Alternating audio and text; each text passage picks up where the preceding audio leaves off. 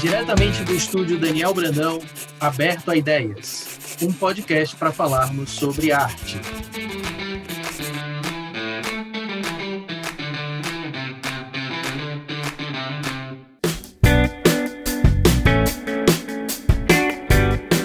Estamos aqui para um bate-papo, é, é uma ideia, uma iniciativa do Estúdio Daniel Brandão, para a gente ter bate-papos, pensamentos, reflexões, aulas, debates, palestras sobre diversos assuntos relacionados à arte em geral, né? envolvendo desenho, aquarela, quadrinhos e com convidados muito especiais. Então, eu estou muito feliz de ter você, Geraldo Borges, como um Obrigado. convidado de honra. Né, você que é meu amigo, que é meu irmão, começamos juntos, né, meu parceiro de trabalho de longa data. Temos aí uma longuíssima história juntos aí, e eu tenho certeza que esse bate-papo vai ser muito rico, vai ser interessante para todo mundo que acompanhar. Esse papo ele é muito especial porque ele é um bate-papo internacional de quadrinhos, né? Eu estou aqui Fortaleza, Ceará, Brasil. Você está onde, Geraldo? Conte aí para gente, onde é que você está nesse momento? Eu, eu, estou do lado. Tô, tô, somos vizinhos, mas uh, não tão vizinhos assim. Eu estou falando de Santiago, aqui do Chile. Né? Estamos também em quarentena, assim como vocês. Não podemos sair do país. E é isso. Então, mas estamos aqui. Tá fazendo hoje, baixou um pouco a temperatura aqui, tá um pouco frio, mas para amanhã tá uma previsão de muito frio, assim, 4 graus, da manhã, então tá frio. É, aqui tá um pouquinho mais quente, né? A gente vai já falar sobre a quarentena, sobre o seu dia a dia, como é que você tá lidando com tudo isso, mas vamos começar do começo, cara. Vamos começar um pouquinho falando da sua história com os quadrinhos, né? Um pouquinho sobre a sua trajetória. Então, queria saber de você, resumidamente, óbvio, né? Assim, como tudo começou, né? Por que quadrinhos? É, conta aí pra gente, Geraldo, como é que foi o seu começo aí? Na verdade, é, como você bem falou, assim, o começo de, da minha estrada com quadrinhos foi, foi junto com, com você, junto com o JJ Marreiro, ah, em Fortaleza. É, eu me formei em engenharia civil na Universidade, na Universidade Federal do Ceará, é, depois de cinco anos de fazendo a, a faculdade. É, e, claro, não, não, início não pensava em ser quadrinista porque não tinha expectativa nenhuma assim, é, e viver disso, assim, é, trabalhar com isso. Então, por isso eu acabei fazendo engenharia. Só que nesse meio do caminho, eu acabei conhecendo você, conheci o JJ, e a gente começou a, a fundou o Grafite Studios e, e, começou a fazer o trabalho com o Capitão Rapadura, que é o personagem do Mino, que é um cartunista muito conhecido no Ceará. E a partir daí, aquela ideia de que seria impossível trabalhar com quadrinhos, de repente passou a ser só 90% possível, tinha 10% de possibilidade, né? E, então, e aí me animei bastante com a ideia de, de viver de quadrinhos, porque já estava, alguém já estava pagando para a gente fazer quadrinhos, né? Uh, só que aí, realmente, do, depois dos anos 2000, uh, a Grafite fechou, também o Capitão Rapadura é, encerrou, assim, basicamente encerrou a primeira etapa do, do, do da, da, revista, porque depois voltou com as tiras. É, e aí cada um foi pro seu lado. Você viajou para os Estados Unidos para estudar na Kubert, o Jota foi terminar a faculdade dele, e eu fui trabalhar com engenharia e acabei me mudando para o Amazonas. Né? Fui morar em Manaus, no Amazonas, e lá no Amazonas eu conheci a minha esposa, é, constituir família lá. E hoje, por exemplo, tenho três filhos, tenho casado, tenho três filhos. E, e lá foi que a coisa é, realmente eu tomei a decisão que, de que eu iria de fato estava trabalhando com engenharia na época de que eu iria abandonar a engenharia claro que isso não foi de hora para outra para trabalhar com quadrinhos fazer uma pergunta que parece simples mas eu acho que não é por que quadrinhos Geraldo eu sempre gostei de desenhar, uh, desde criança, pegar o lápis e desenhar, né? Mas mais que desenhar, eu gostava muito de contar histórias. Né? Claro que no início, quando eu era criança, eu, eu fazia mais em formato de livro, então fazia, escrevia as histórias como redação e ilustrava a história. Então, o, o quadrinho, eu me dei conta que era possível fazer uh, por conta própria quadrinhos quando eu passei a ler quadrinhos. Então, Aí vem Turma da Mônica, vem Disney, uh, muito provavelmente alguma coisa do Fantasma, Recruta Zero, todos esses quadrinhos que era o que chegava na minha mão através do, do meu irmão, através do meu pai, ou através de algum parente, ou através de alguma outra, eu pegava para consumir. E aí eu percebi que o quadrinho era uma, uma mídia muito interessante, muito legal para contar histórias, que era o que eu de fato mais gostava. Então acho que é por isso. O quadrinho eu vejo que das mídias que, que tem aí, que são incríveis, cinema, animação, infografia, ilustração, todas são muito legais, mas que eu consegui me identificar muito mais foram os quadrinhos. Você poderia dizer para a gente, então, né, já que você está falando sobre o seu começo, né, você contou a sua história, pelo menos até chegar em Manaus e tomar a decisão para se tornar quadrinista de fato, né, de abandonar engenharia. Pelo que eu entendi, você passou uma boa parte aí da sua vida dividido, né, trabalhando talvez ou nas duas coisas, ou só em engenharia. Então, antes da gente ir em frente, eu acho que também é um ponto interessante para você falar claro. é, quais são as suas principais influências, assim, quem quem você considera que te ajudou a, a construir teu traço, né? A tua forma de pensar uma página, de pensar quadrinhos? É, claro que é, é uma pergunta, talvez, se estendesse a live inteira, né? Porque tem várias influências, é, até porque a ideia é, é, se tornar uma esponja e ficar aberto a, a diversas influências, né? Eu imagino Mas... que se essa pergunta acontecesse daqui a um ano, a resposta já seria outra, né? Já teria mais. Sim, muito provavelmente a resposta seria outra, porque é, teria outras possibilidades é, em relação a isso. Então, por exemplo, a, a primeira é, referência que eu uh, particularmente tenho como quadrinista, John Romita Jr., que é um quadrinista incrível. Eu sei que é, muita gente não gosta muito do, do, estilo de desenho dele, que ele faz algumas coisas meio feias. Eu não entendo mas, isso. Mas eu gosto do estilo dele, é um estilo muito particular, assim, as pessoas reconhecem muito facilmente quem é o John Romita Jr. No mercado americano são poucos que sabem contar uma história como ele. Então, e aí, então nesse sentido, é uma das minhas referências pessoais. Um grande mestre. Ah, com certeza. E assim, é, na, na Comic Con Experience eu tive a oportunidade de assistir uma, uma masterclass com ele e é incrível, assim, o cara é, é, é, muito bom, assim, e fora que ele é um cara que também se expressa muito bem, porque a, a, a masterclass dele durou, acho que uma hora, e, e ele tinha gás para durar mais duas, três horas, né? Ele tinha realmente uma vitalidade muito, muito grande e eu fiquei, saí muito empolgado da, da, daquela live, né? Daquela masterclass, perdão. Legal, outro, legal. É, outro que eu gosto muito, aí é um desenhista mais clássico, que eu acho que é referência também para muita gente, é o Jack Kirby. Apesar de Jack Kirby, obviamente, todo mundo conheceu o Jack Kirby, eu, eu mesmo conheci já de muitas, é, de longas datas, mas recentemente eu comprei esse, essa, esse desenho que está aí na, na tela, do Orion, é um, um, uma compilação do Quarto Mundo, que é o talvez o grande trabalho do Kirby na DC Comics. E, e esse trabalho talvez tenha sido o trabalho mais criativo em termos de histórias, em termos de, de experimentação artística que o Kirby tenha feito nos quadrinhos. E esse compilado, que tem as histórias do Jimmy Olsen, e tem as histórias do, do Senhor Milagre, do Orion, Darkseid, isso me, me empolgou muito para buscar mais a energia do Kirby.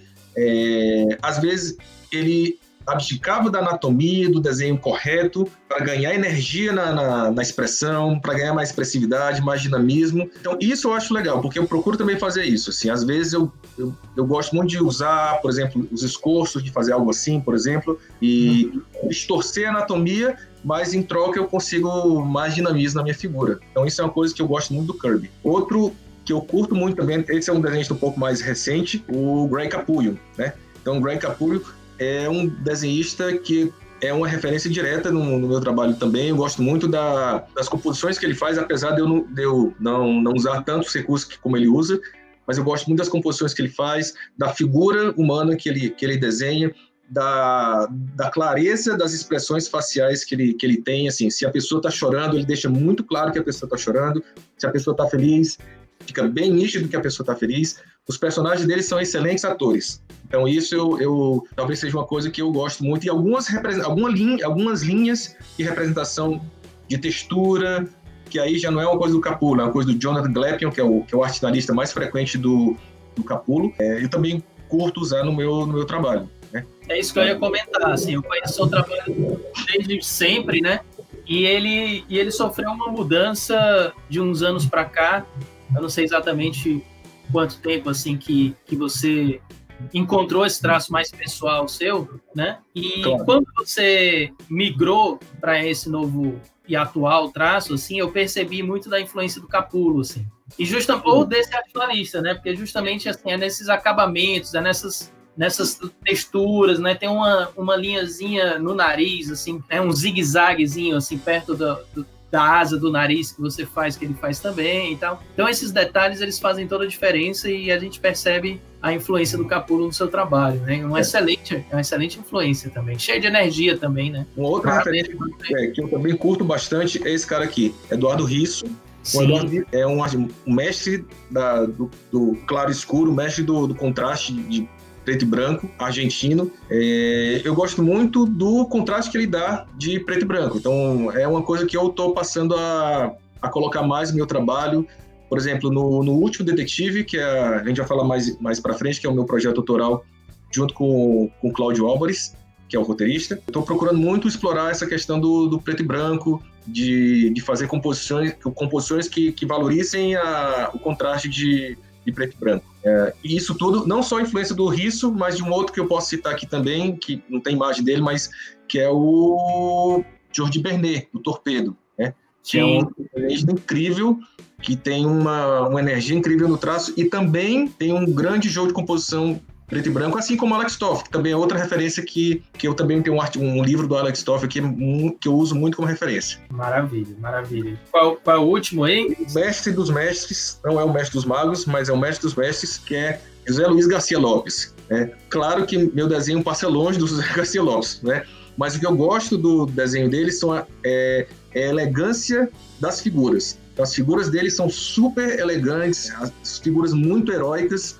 Então, a expressão do corpo do Garcia Lopes, uh, das figuras que ele desenha, é o que eu procuro também, embora o estilo seja bem distinto do meu, mas essa elegância, essa energia uh, das expressões corporais que o Garcia Lopes faz, tanto de pessoas comuns, como, por exemplo, trabalhos que ele fez como Cindriaste, que é um trabalho incrível, né? como os de super-heróis que ele fez também, ele mantém a mesma energia, a mesma elegância do, do traço dele, então isso eu procuro também levar para o no meu trabalho. Sem dúvida. Eu acho que ele influenciou todo mundo, direto ou indiretamente, né?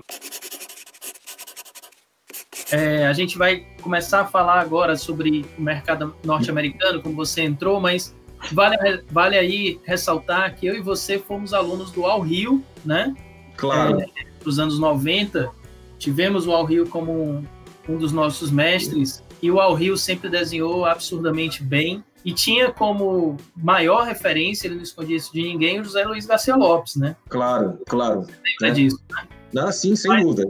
E, e, e, eu, assim, eu tive a oportunidade de conhecer o, o Garcia Lopes é, em Nova York, quando eu fui para a Comic Con, mas depois, mais, mais para frente, eu voltei a encontrar com ele na, em Recife, na Comic Con é, GCXP de Recife, e depois, mais para frente, quando eu já estava aqui no Chile, eu fui, eu fui para Crack Bang Boom, que é um festival de quadrinhos muito legal em Rosário, na Argentina, e lá voltei a encontrar com ele e, assim, hoje tenho a grata felicidade de, de dizer, assim, sou muito amigo do, do Garcia Lopes, que é uma coisa que para mim é muito estranha até hoje, porque é um grande ídolo desde criança e é uma pessoa muito gente boa. Então é legal quando você conhece o, o artista e ver que por trás da arte bacana que você curte tem uma pessoa que é muito legal. Né? Olha, eu já invejava o Ed Barrows ser super amigo do Garcia Lopes. E agora invejo você também.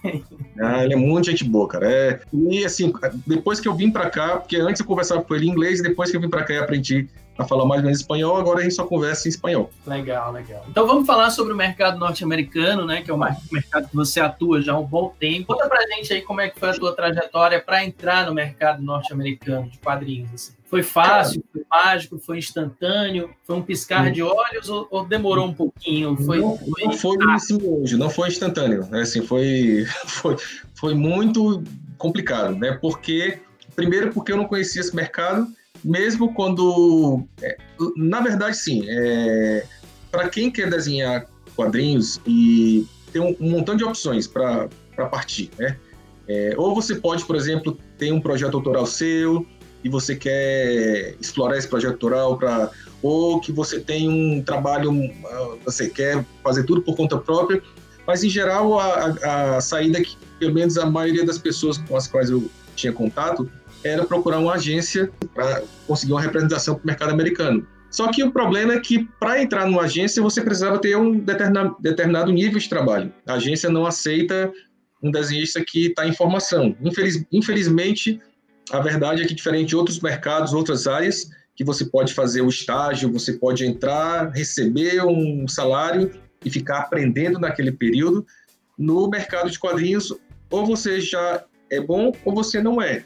Então, enquanto você não é, você tem que ficar é, treinando, você tem que ficar estudando, e isso requer tempo e, por assim dizer, requer dinheiro também. É, então, nesse período, eu tive que dividir as minhas tarefas com, com outros trabalhos. E eu acho que o ponto de virada, você comentou, para eu sair da engenharia, foi quando eu passei a trabalhar como ilustrador na Unifor. Então, a, então foi é, era um emprego que ia me pagar três vezes menos que eu ganhava como engenheiro, mas no final era o que eu queria fazer. Queria trabalhar com desenho e depois com quadrinho. Então, a, no primeiro momento, é, entrar no uniforme possibilitou fazer isso, possibilitou ter, é, assim, fazer esse, essa mudança. Só que, de qualquer forma, mais para frente eu entrei numa agência do, do, do, meu amigo Cleves Júnior, né, na época Impacto Quadrinhos, hoje é o Instituto dos Quadrinhos, e através dessa agência foi que eu consegui meu primeiro trabalho para o mercado americano, chamada, inclusive, inclu, inclusive antes de mostrar a revista, é, isso foi uma pergunta do, do Neto. Neto, que foi meu aluno, foi seu aluno também. Ah, sim, o Neto tinha. É um desenho muito, assim, desenho do G.I. Joe, da, da, da IDW, é agenciado pelo Rascunho Studio também, do meu amigo Alzir Alves. Então, Neto perguntou qual é o primeiro trabalho do mercado americano. Vou respondê-lo agora, já que aproveitando a. a... Foi esse aqui. É, esse foi o meu primeiro trabalho do mercado norte-americano, uma revista chamada Darkness Level, Level Zero. É uma revista do Darkness, que é um personagem da Top Call, do Mark Silvestre. Claro que essa pintura não é minha. Né? O meu trabalho no, no, no Darkness foi fazer os layouts, só que um layout bem limpo, assim, bem claro.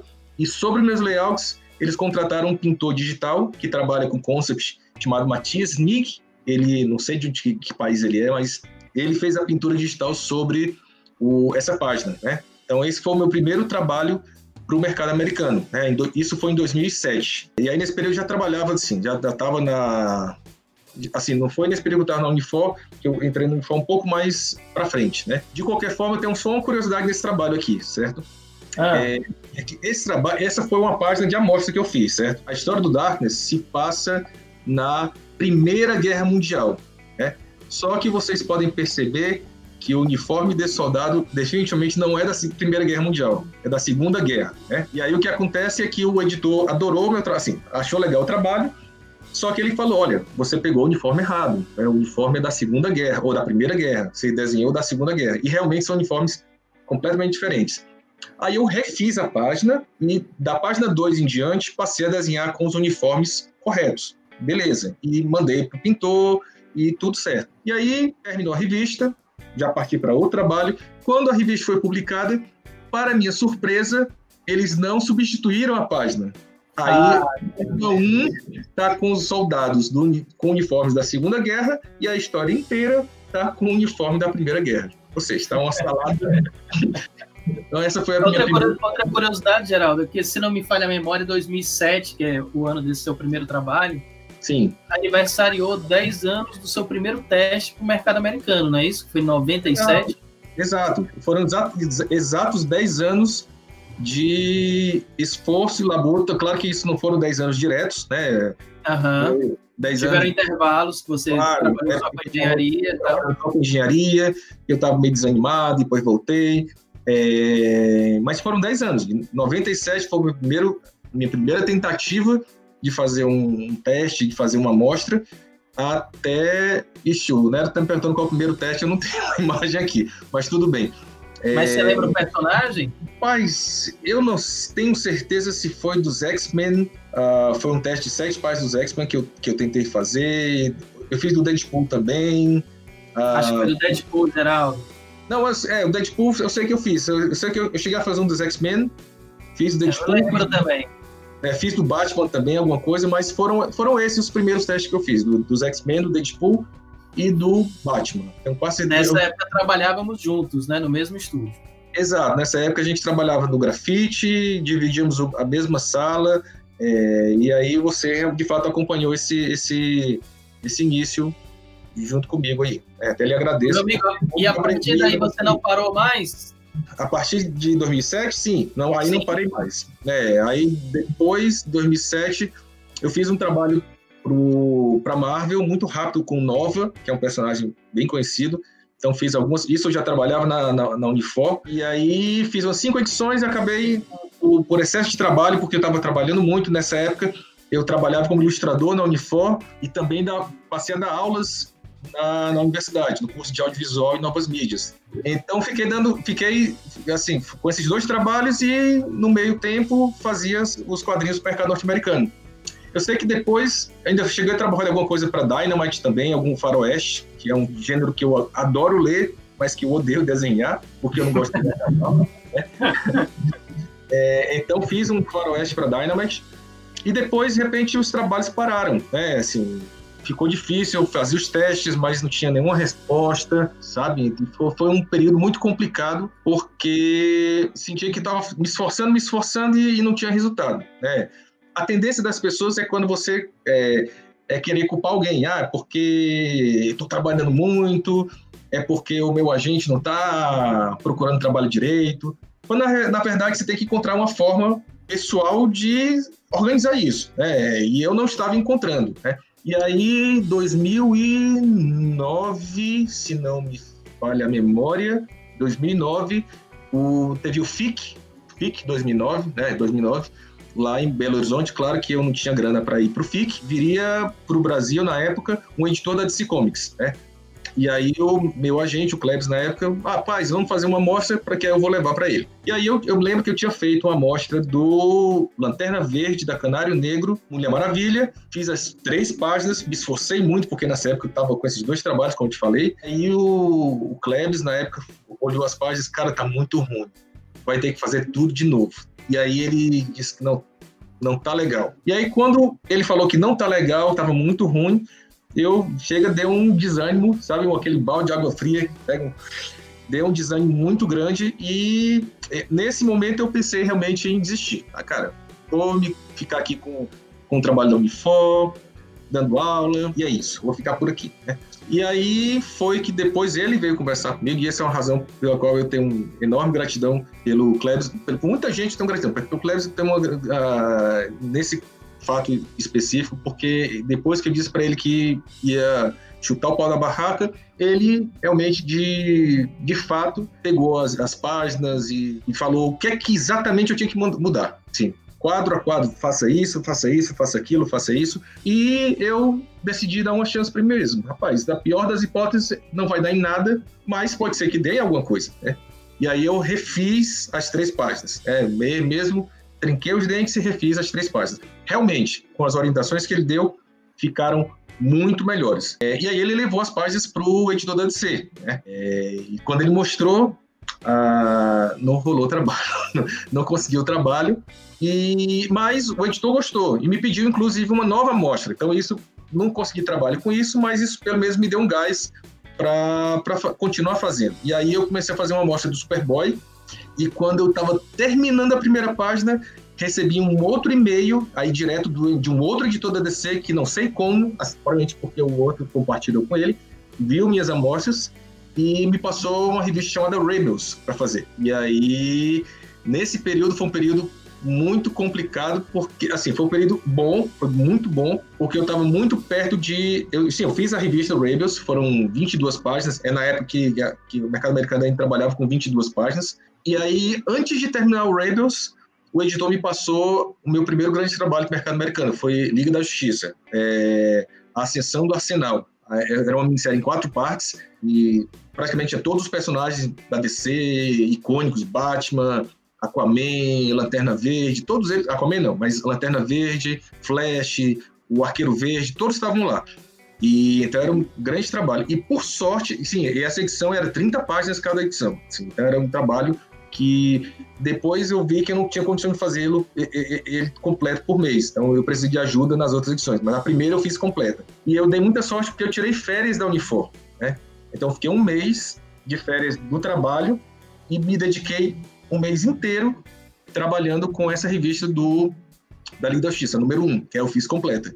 A média de produção de uma página é em torno de 6 a 8 horas de trabalho para fazer uma página. Essa, ou uma olha página por dia. Olha que você é rápido. Olha que você é rápido. É, mas assim, se colocando uma página por dia, tá valendo. É, essa é a ideia. Assim, pra, a pessoa que tem pretensões de trabalhar com o mercado americano tem que almejar fazer uma página por dia. Só que eu, naquela época, não tinha ritmo de trabalho. Para eu fazer a página com a qualidade que eu, que eu podia fazer, o melhor que eu podia fazer, me custou muito porque eu não tinha ritmo de trabalho. Então, sofria para fazer as páginas, páginas que deveriam levar as 8 horas, e tomava 15 horas de trabalho, às vezes levava para o dia seguinte. É, então, a minha sorte, de fato, foi que nessa primeira edição eu tirei férias da Unifor, porque senão seria impossível, né? E aí, mais para frente, eu consegui um outro trabalho para poder ajudar na renda familiar, né? Então, eu trabalhava, trabalhei num projeto de design de produto na UFC, né, lá no campus do PC. E eu trabalhava de manhã nesse projeto, de 8 a meio-dia, Aí à tarde eu, eu ia para o outro lado da cidade, para a Unifor, é, entrava uma hora da tarde na, no NEAD da Unifor e ficava até as nove da noite. Nove da noite eu saía da minha sala para dar aula na Unifor no curso audiovisual e ficava até onze e pouco mais ou menos na, dando aula quando eu voltava para casa. E aí, 11 e meia, 11 e 40 chegava em casa, vinha minha esposa, minhas filhas, e quando todo mundo dormia, meia-noite, eu, eu começava a trabalhar para descer. Então, eu fiquei nessa rotina por quatro meses, né, trabalhando para descer, e até que eu peguei uma gripe, e aí eu vi que meu corpo não estava aguentando, e eu tive que sair de um dos trabalhos. Aí voltei a ficar com dois empregos só. Conta para mim aí, sua carreira já já tem 13 anos, né? Só de mercado americano. Sim. Já que você começou em 2007. É, quais são os trabalhos mais importantes da tua carreira, na tua opinião? Assim, focando o mercado americano, né? Porque tua carreira é muito longa, é, mas focando no mercado americano, que é o nosso principal assunto de hoje. Normalmente eu gosto, eu gosto particular, não é uma, uma pergunta como padrão nem nada, né? É mais, eu gosto muito dos, mais dos últimos trabalhos que, que eu tenho feito, né? Porque meu estilo mudou, a forma de pensar quadrinhos mudou também. Então eu gosto muito dos últimos trabalhos que eu fiz. Mas, Mas por é exemplo, eu, quero, eu, quero, eu quero sua opinião bem pessoal mesmo, assim, não, claro. não exatamente os que tiveram mais uh, críticas positivas de fora, claro. não. Eu quero saber, assim, pessoalmente, quais são os, os trabalhos que você mais curte. É, tem um trabalho que eu, na verdade, foi o meu primeiro trabalho no mercado americano, assim, uh, primeiro trabalho, desculpa, meu primeiro trabalho para DC não foi esse do Rebels. Eu fiz um trabalho, um pequeno trabalho anterior da Mulher Maravilha. Foi é uma revista chamada Wonder Woman número 5, que eu, eu, eu, ajudei, na verdade, o Jean Dias, que é um desenhista muito bom, e ele era o desenhista, é, desenhista principal da edição, mas ele precisava de ajuda em algumas páginas, cinco, seis páginas, uh, sete páginas mais ou menos, e eu fui ajudar o Jean Dias. E o que eu tenho um, uma grande recordação dessa, dessa revista é exatamente essa imagem aí, que foi a única vez, das seis, sete páginas que eu desenhei, foi a única vez que a Mulher Maravilha apareceu, que ela não aparecia em nenhuma das, da, das, das páginas que eu desenhei. Corrija se eu estiver errado. E tu usou duas filhas como referência, não foi? Exato, isso que eu ia falar agora, porque no roteiro vinha dizendo que a Mulher Maravilha estava salvando algumas pessoas de um incêndio, de um prédio, alguma coisa assim.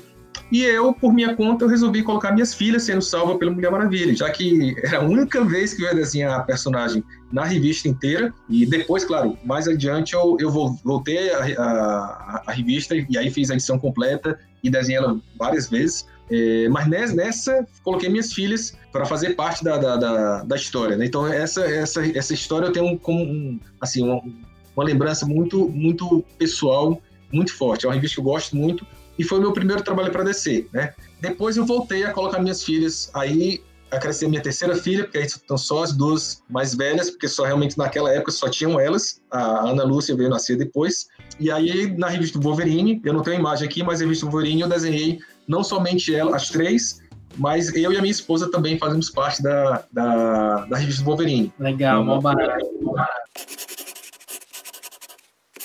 Aí, outra, outra, outra é, edição que eu posso destacar para vocês aqui, é, aí já trabalhos mais recentes, foi o que eu fiz para Star Wars. Não, nunca tinha trabalhado para nada do Star Wars. E engraçado porque eu tinha feito uma amostra do Justiceiro, né, eu estava procurando trabalho para Marvel, para DC, e fiz uma amostra do Justiceiro. É, ficou bem legal, uma amostra que eu gosto muito até hoje, né?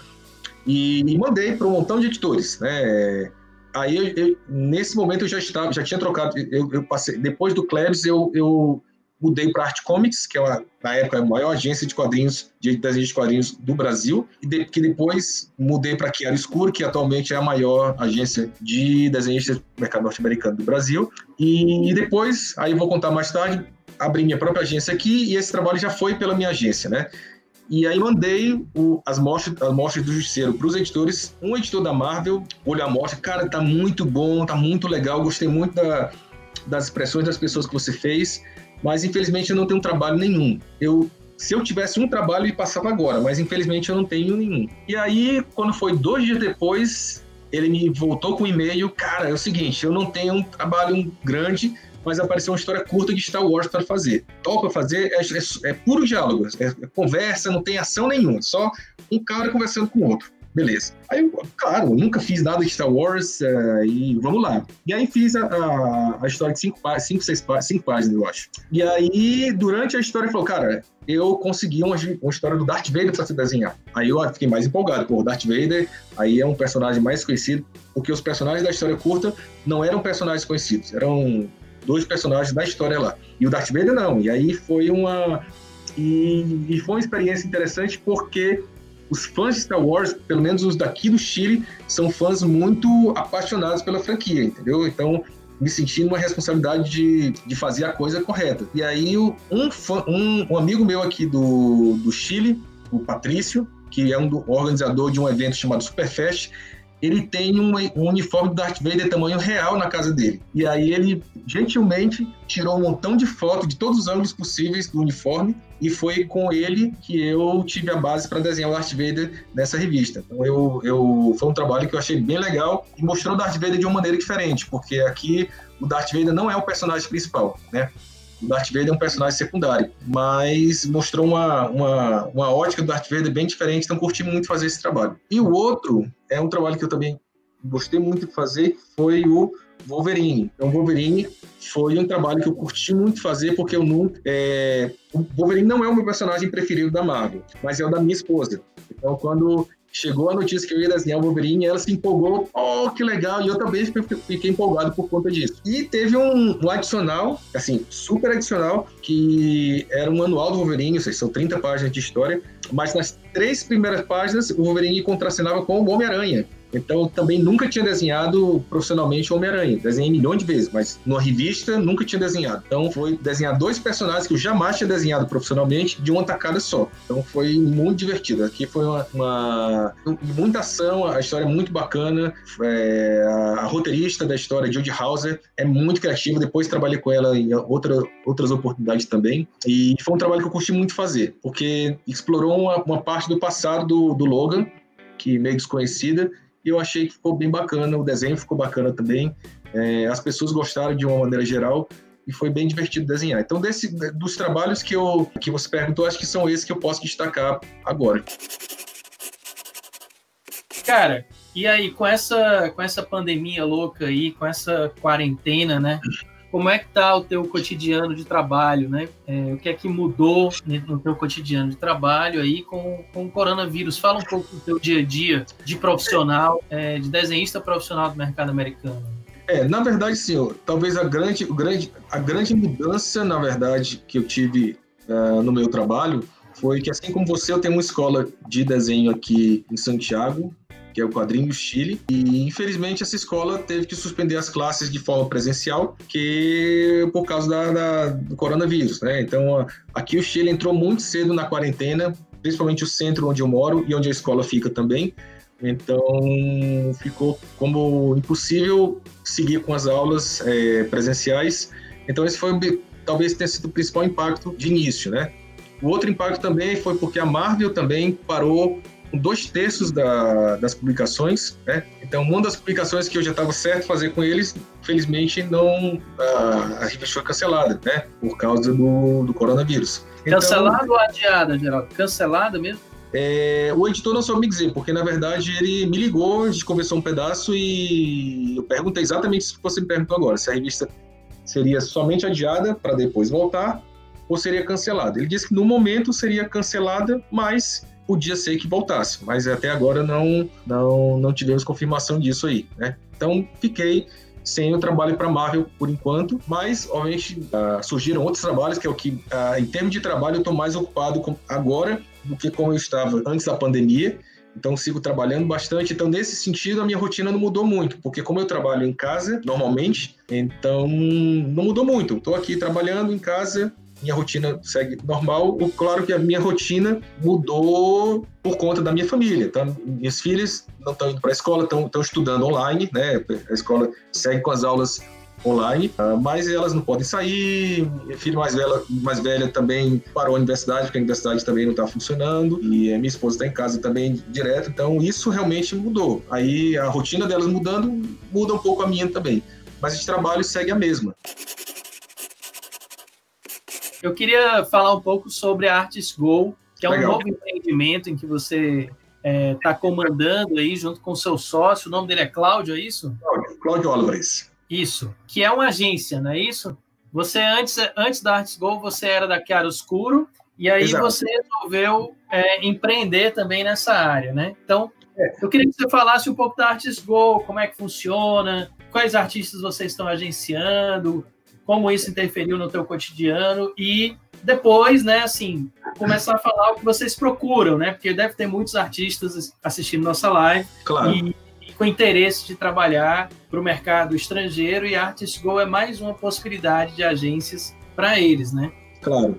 É, primeiro, só fazer um, um, fundo de cena sobre Artist Go, porque na verdade eu sempre fui agenciado por alguém. Então, eu passei pela, pela Impacto Quadrinhos, depois o Art Comics, e no, final, no fim, aqui era Escuro, uh, do Joey Prado, que é um excelente agente também, uma pessoa que eu tenho muita gratidão. E mais quando eu cheguei aqui no Chile, em Santiago, dois anos, quase dois anos atrás, eu vi que aqui tem muito quadrinista bacana, muita, muito artista bom, e que, claro que aqui também tem artistas que trabalham com o mercado norte-americano, como o Amankai na Punk, que trabalha para DC Comics, o Alan Robson, que fez De Volta para o Futuro, o Nelson Daniel, que, que fez as Tartarugas Ninjas. Então tem e Félix Vega, que é um desenhista que é muito conhecido no mercado europeu. Então, tem desenhistas que trabalham para o exterior, mas tem muita gente também que tem um trabalho, tinha um trabalho muito bom e por alguma questão não, não rolava os trabalhos. E aí eu me lembro que um amigo meu, Javier Barramon, que é um ilustrador incrível, muito bom ele, é, ele me comentou, Geraldo, eu tenho certeza que um dia tu vai trabalhar com, com agenciamento. E eu ri na cara dele, ah, não vou trabalhar com isso não, rapaz. E aí depois eu pensei melhor e mas até podia ser uma boa ideia, porque na verdade uma coisa que me move muito é desafio. Então, é, eu seria uma pequena dor de cabeça montar uma agência, porque eu teria que, além de desenhar, teria que gerenciar não somente a minha carreira pessoal, e aí vem a parte administrativa da, da, da, da coisa, mas também teria que gerenciar a carreira de outras pessoas.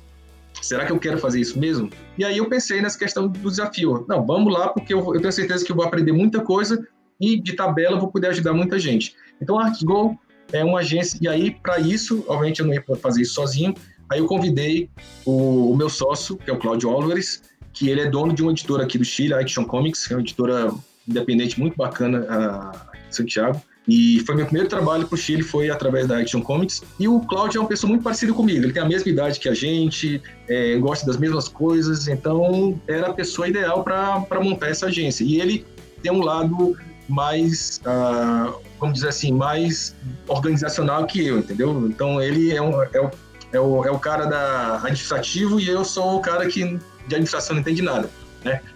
Então, é, e aí nos juntamos fizemos a ArtGo. Ele tocou na hora e a ArtGo funciona com, com três vertentes, tá? A gente representa artistas para o mercado norte-americano, é, para fazer quadrinhos, para fazer ilustração, o que seja. A gente Inicialmente, a ideia era ajudar os, os artistas recém que estavam começando a, a tentar o mercado, mas para nossa surpresa, muitos artistas muito conhecidos. Então, a Go, ela, a, a, gente só, a ideia era agenciar somente artistas aqui do Chile e de repente, e artistas que estavam começando, tá? E de repente a gente se viu com artistas é, que têm um trabalho já muito relevante que decidiram uh, embarcar com a gente nessa, nessa, nessa estrada. Então, por exemplo, artistas como o Kiki Alcatena, que é um desenhista argentino uh, um mestre da, da do, do, desenho argentino, do quadrinho argentino. Então, hoje a gente representa, tem essa honra de representar o Kiko Alcatena. Eu, claro, o Alan Robson, que é o desenhista que eu mencionei, que é chileno, que desenha De Volta para o Futuro. Carlos Valenzuela, que também é chileno, que fez trabalhos para Mattel, fez trabalho para Arquivo X, para Transformers. O Nelson Daniel, que também é um artista chileno, que fez trabalhos para Tartaruga Ninja, para Transformers. Ele fez, por exemplo, a, a, a adaptação do Pikachu, do filme, né, do filme. Walter Giovanni, que é um artista brasileiro, que vocês todos devem conhecer, daí do, do Ceará. Ele Sim. também trabalha com a gente, né? Gente boníssima. Sim, e, um grande artista. Eu fiquei muito contente quando ele topou é, embarcar com a gente na, na Go. Go. É, o Moisés Hidalgo, que é o artista mais jovem que a gente tem aqui, é um chileno que desenha pra caramba e, e ele foi uma das principais razões pelo qual a, a agência está começando a andar bem, porque a gente, ele, hoje ele está trabalhando para Boom Studios, está fazendo Buffy e está fazendo um outro trabalho que infelizmente não posso revelar qual é, mas que é um trabalho com várias edições e é um artista que tem um potencial incrível, então a gente está apostando muito nossas fichas no Moisés, que tem um trabalho belíssimo.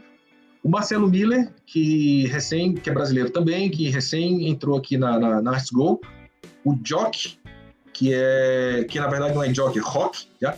É, que é um desenhista argentino, muito legal, então, assim, o trabalho dele é muito bom. O Emílio Treira também é um desenhista novo, que é argentino também, que a gente está representando. Um desenhista incrível que a gente passou a representar agora também, que é um desenhista clássico da Argentina, Carlos Pedrazini. Eu não conhecia o trabalho dele, mas é muito bom. Ele entrou, entrou há, há pouco tempo aqui na agência. Um, um dos desenhistas mais conhecidos do mercado chileno, que é o meu, meu amigo Gonçalo Martínez, que é é um é desenhista muito conhecido aqui no Chile. Aqui no Chile ele é extremamente conhecido. Né? Ele tem um trabalho, uma revista autoral dele chamada Mocha Bic, que é uma revista que entrou nas escolas do Chile e é muito conhecida. Então ele é um artista muito conhecido que também nos deu a honra de representá-lo.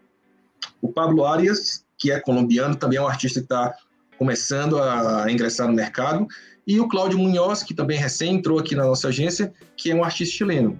Então, o que me deixou surpreso foi que a ideia inicial era somente trabalhar com artistas do Chile e de repente a gente se viu com quando a gente postou Arts Go, uh, começou a, a, compartilhar a ideia da Arts Go, de repente não só os chilenos entraram em contato com a gente, mas mexicano, argentino, uruguaio, brasileiro e outras, outros países, espanhóis também, passaram a procurar a agência, até hoje, inclusive, né? Então, Claro que a agência tem, hoje ela tem um limite de artistas porque somos só nós dois, então a gente não tem uma estrutura ainda para gerenciar, por exemplo, como o Chiara Escuro, que tem 50, 60 artistas, que pode gerenciar bem. Então a gente tem um limite também para poder fazer o trabalho direito. Mas ainda cabe artista, Gerardo? O que, é que vocês estão procurando? O que é que, o que, é que um artista precisa para fazer parte da Arte School? É, na verdade, sim. O que a gente está procurando hoje, hoje a gente está trabalhando eminentemente com desenhistas, tá? Assim, a, a gente tem ideia mais para frente de trabalhar com colorista, tá? Na verdade, a gente tem um colorista só atualmente trabalhando, que é o Arthur Wesley, que é um ex-aluno meu de Natal, do Quadrinhos. É um colorista de mão cheia, a gente trabalhou junto, então ele é o único colorista que a gente está agenciando. Mas a gente está hoje, no momento, buscando somente desenhista, ou desenhista que faça arte final no seu próprio trabalho. Né? É, por quê? Porque a, a agência quer começar aos poucos, né? e mais para frente a gente tem a ideia de abrir mais para os coloristas e para os artinalistas. Porém, isso não quer dizer que a gente não receba amostra deles. Então, assim, mandem desenhistas, arte finalistas e coloristas, se quiserem mandar amostra para a ArtGo, é, podem mandar para um e-mail que eu vou colocar aqui nos comentários, subs.artsgo.com artsgo.cl.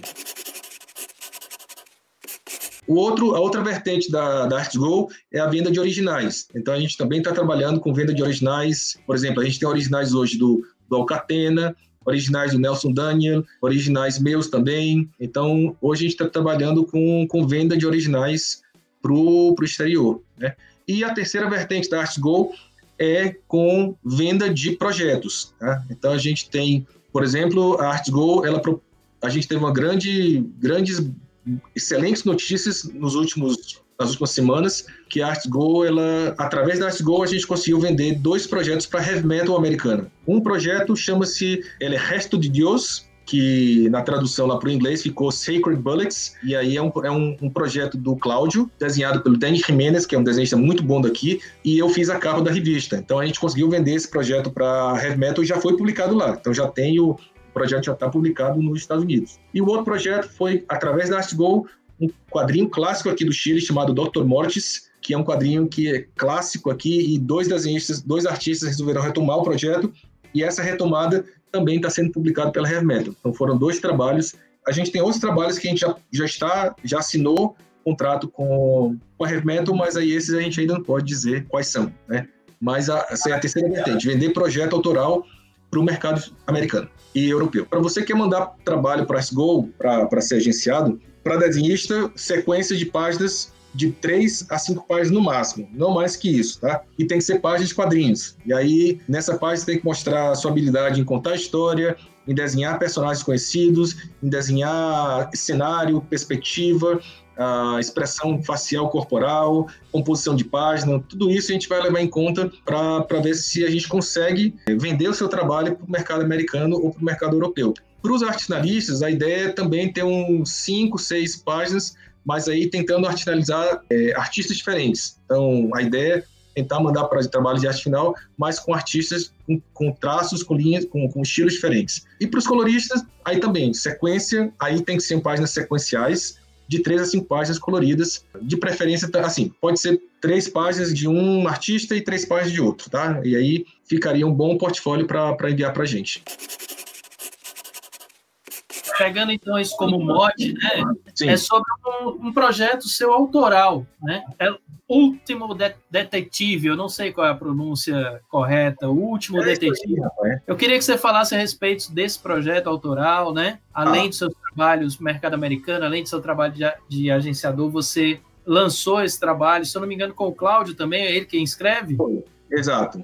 Ele é o, o, o escritor, o criador do projeto, e escritor e aí, da revista também, né? Aí saiu essa revista no Chile, não é isso? Bom, na verdade, assim, o, o Último Detetive foi um... nasceu da minha vontade de, e do Cláudio de fazer um projeto juntos, e o Cláudio já assim, o Cláudio já tem mais experiência em fazer projetos autorais, porque ele tem várias revistas criadas por ele aqui no Chile. Ele tem uma revista que é bem conhecida aqui, chamado El Gran Guarén, que é um rato gigante que mora nos, nos esgotos da, de Santiago, né? E tem um outro projeto que é o que eu citei agora, El Resto de Dios, que é o Sacred Bullets, que também é escrito, criado, escrito por ele.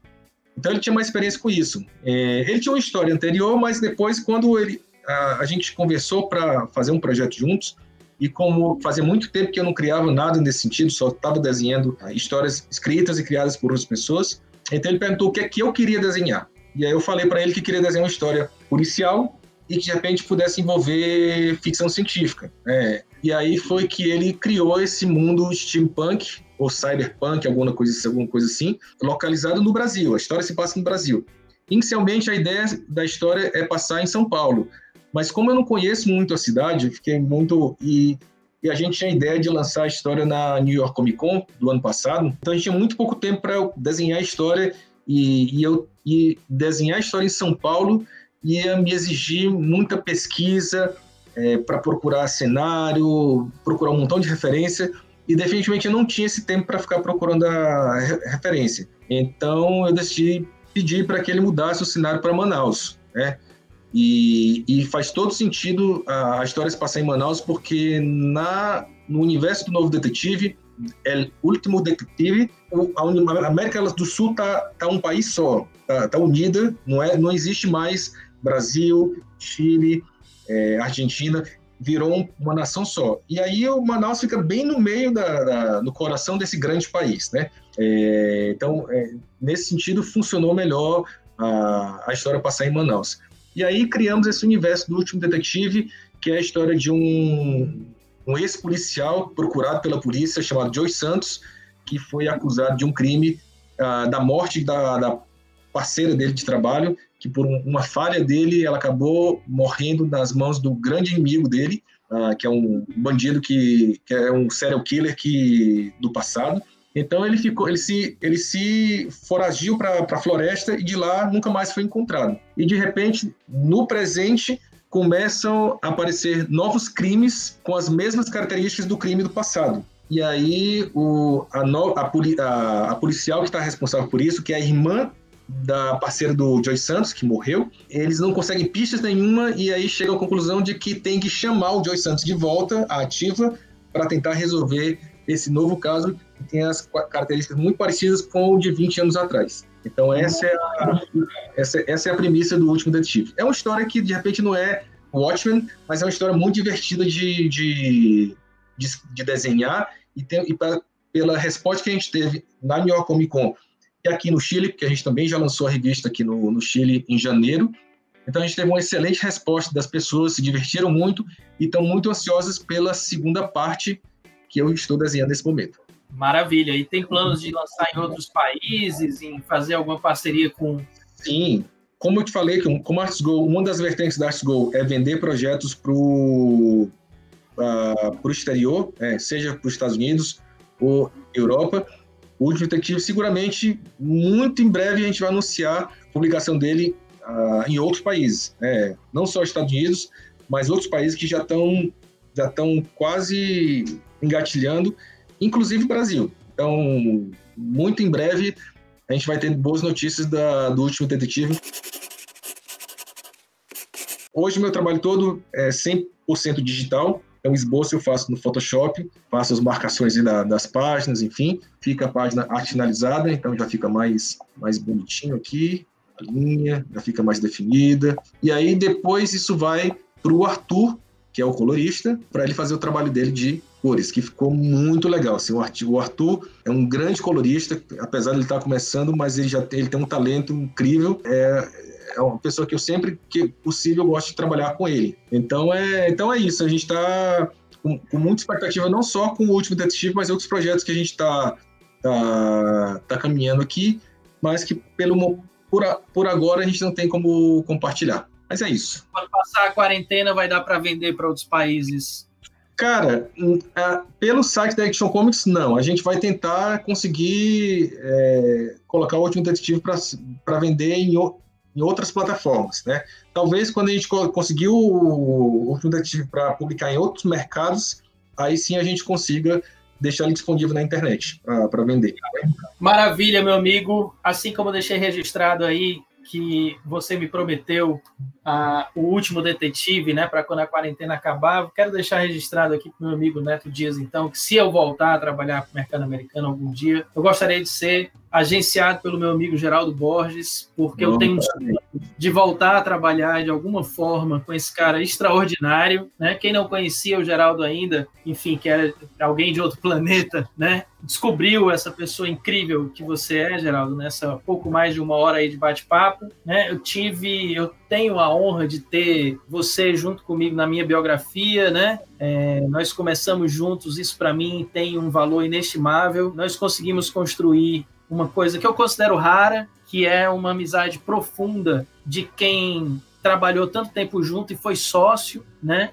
Normalmente sociedades acabam com rompimentos de amizades, com coisas assim. Eu, você e o JJ, isso nunca aconteceu, pelo contrário, a nossa amizade só se fortalece com o tempo, nosso respeito, nossa admiração mútua. Então eu realmente lhe considero, você sabe disso, como um grande irmão meu, né, uma pessoa que faz parte da minha vida, que faz parte da minha história. E eu fico muito feliz de você ter topado esse meu convite e você foi muito esclarecedor nas suas, nas suas falas, né? Eu acho que foi um bate-papo muito bacana. Então, quero agradecer a todo mundo que acompanhou, quero agradecer a todo mundo que chegou até o final aqui, quero agradecer a toda a diretoria do Estúdio Daniel Brandão, a todas as pessoas que fazem o Estúdio Daniel Brandão funcionar e funcionar tão bem. Mas fica aqui é o meu agradecimento público especial a você, Geraldo, né? Eu quero deixar um abraço à sua família toda, né? suas três filhas, a sua esposa. Eu gosto muito da família inteira, gosto muito de você. Então, muitíssimo obrigado, meu camarada. É. Sinta-se abraçado, mesmo à distância. Cara, Daniel, eu, você, é como você mesmo mencionou, somos irmãos, de fato. Você e o Jota são pessoas que a gente pode passar anos sem se ver, mas quando a gente se encontra, que seja virtualmente ou presencialmente, é como se a gente nunca tivesse se afastado. Então, é, essa conexão eu realmente tenho com pouquíssimas pessoas e tenho muita, muito orgulho de que você seja uma delas, porque é uma pessoa que eu tenho como referência não só profissional, mas pessoal também. Então, de, de Vitória, você é, também batalhou muito, né? não, não, não chegou a fazer quadrinhos de forma instantânea, como você perguntou no início, né? Foi muito difícil a sua trajetória, então tenho uma grande admiração pela sua carreira profissional e pessoal também. Então, uh, obrigado pelo convite. Uh, só fazer um, um, complemento aqui, que algumas semanas atrás eu fiz uma palestra virtual para a Secretaria de Educação do Estado de São Paulo, é, a convite do secretário de Educação, Rossielli, que foi muito legal, foi uma palestra virtual, uma, uma aula, entre aspas, que teve uma audiência que eu nunca tive na minha vida, foram 150 mil pessoas que, que viram a live ao vivo. Mas o Daniel tem um estúdio chamado Estúdio Daniel Brandão, uma escola maravilhosa em Fortaleza, no Ceará, que é uma escola não só na cidade. Na cidade, seguramente, ela é referência, mas também uma das escolas de referência no Brasil inteiro. Agora tem um curso online também, então você que está aí no Brasil, que quer fazer um curso à distância, ainda mais em tempos de pandemia, e, e quer aprender a desenhar e fazer quadrinhos, não tem outra uma pessoa melhor que eu poderia indicar. Aliás, quando as pessoas em Fortaleza me perguntam sobre escolas de desenho, fecho os olhos e indico o Daniel Brandão. Não tem outra, entendeu? Então, muito obrigado. É, e é isso. É só dar uns recados aqui. Para você que quer conhecer um pouco mais da agência, artsgo.cl. Então, só entrar no site, lá tem os desenhos que a gente tem, como mandar portfólio, tem roteiro de amostra também lá para você baixar e, e, fazer. Em breve, para quem quer treinar o seu espanhol e aprender a desenhar, a gente também vai lançar um curso online, uh, mas aí todo em espanhol, do, do site da escola, quadrinos, não quadrinhos, quadrinos.com. Né? Então o site não está não tá com nada ainda, está só com uma, uma ilustração lá, mas no site você pode entrar, quadrinos.com, deixar o seu e-mail e assim que a gente tiver algum curso disponível, aí você já pode acessar lá também. Mas em português, o Daniel é a jogada. Maravilha, perfeito então. Então fica aqui o meu muito obrigado a todo mundo, desejar aí uma boa noite a todos e a todas, né? Quem puder fique em casa, se cuide, né? Nós temos a certeza de que tudo isso vai passar, mas a gente precisa se cuidar e a gente precisa estar tá bem, saudável no final de tudo isso, para que aquilo que precisar ser reconstruído, a gente reconstrua, aquilo que precisar ser reinventado, a gente se reinvente, né? Então é tempo de se cuidar, é tempo da gente ter bastante cuidado de ficar em casa, lavar as mãos e seguir a vida, seguir a vida fazendo arte, meu querido. Então, Geraldo, muito obrigado pelo seu trabalho, você é um cara extraordinário. Uma boa noite. Ficamos por aqui, então. E a gente se vê muito em breve aí, tá? Um abraço, Daniel. Tchau, tchau. Valeu, boa noite. Tchau, tchau.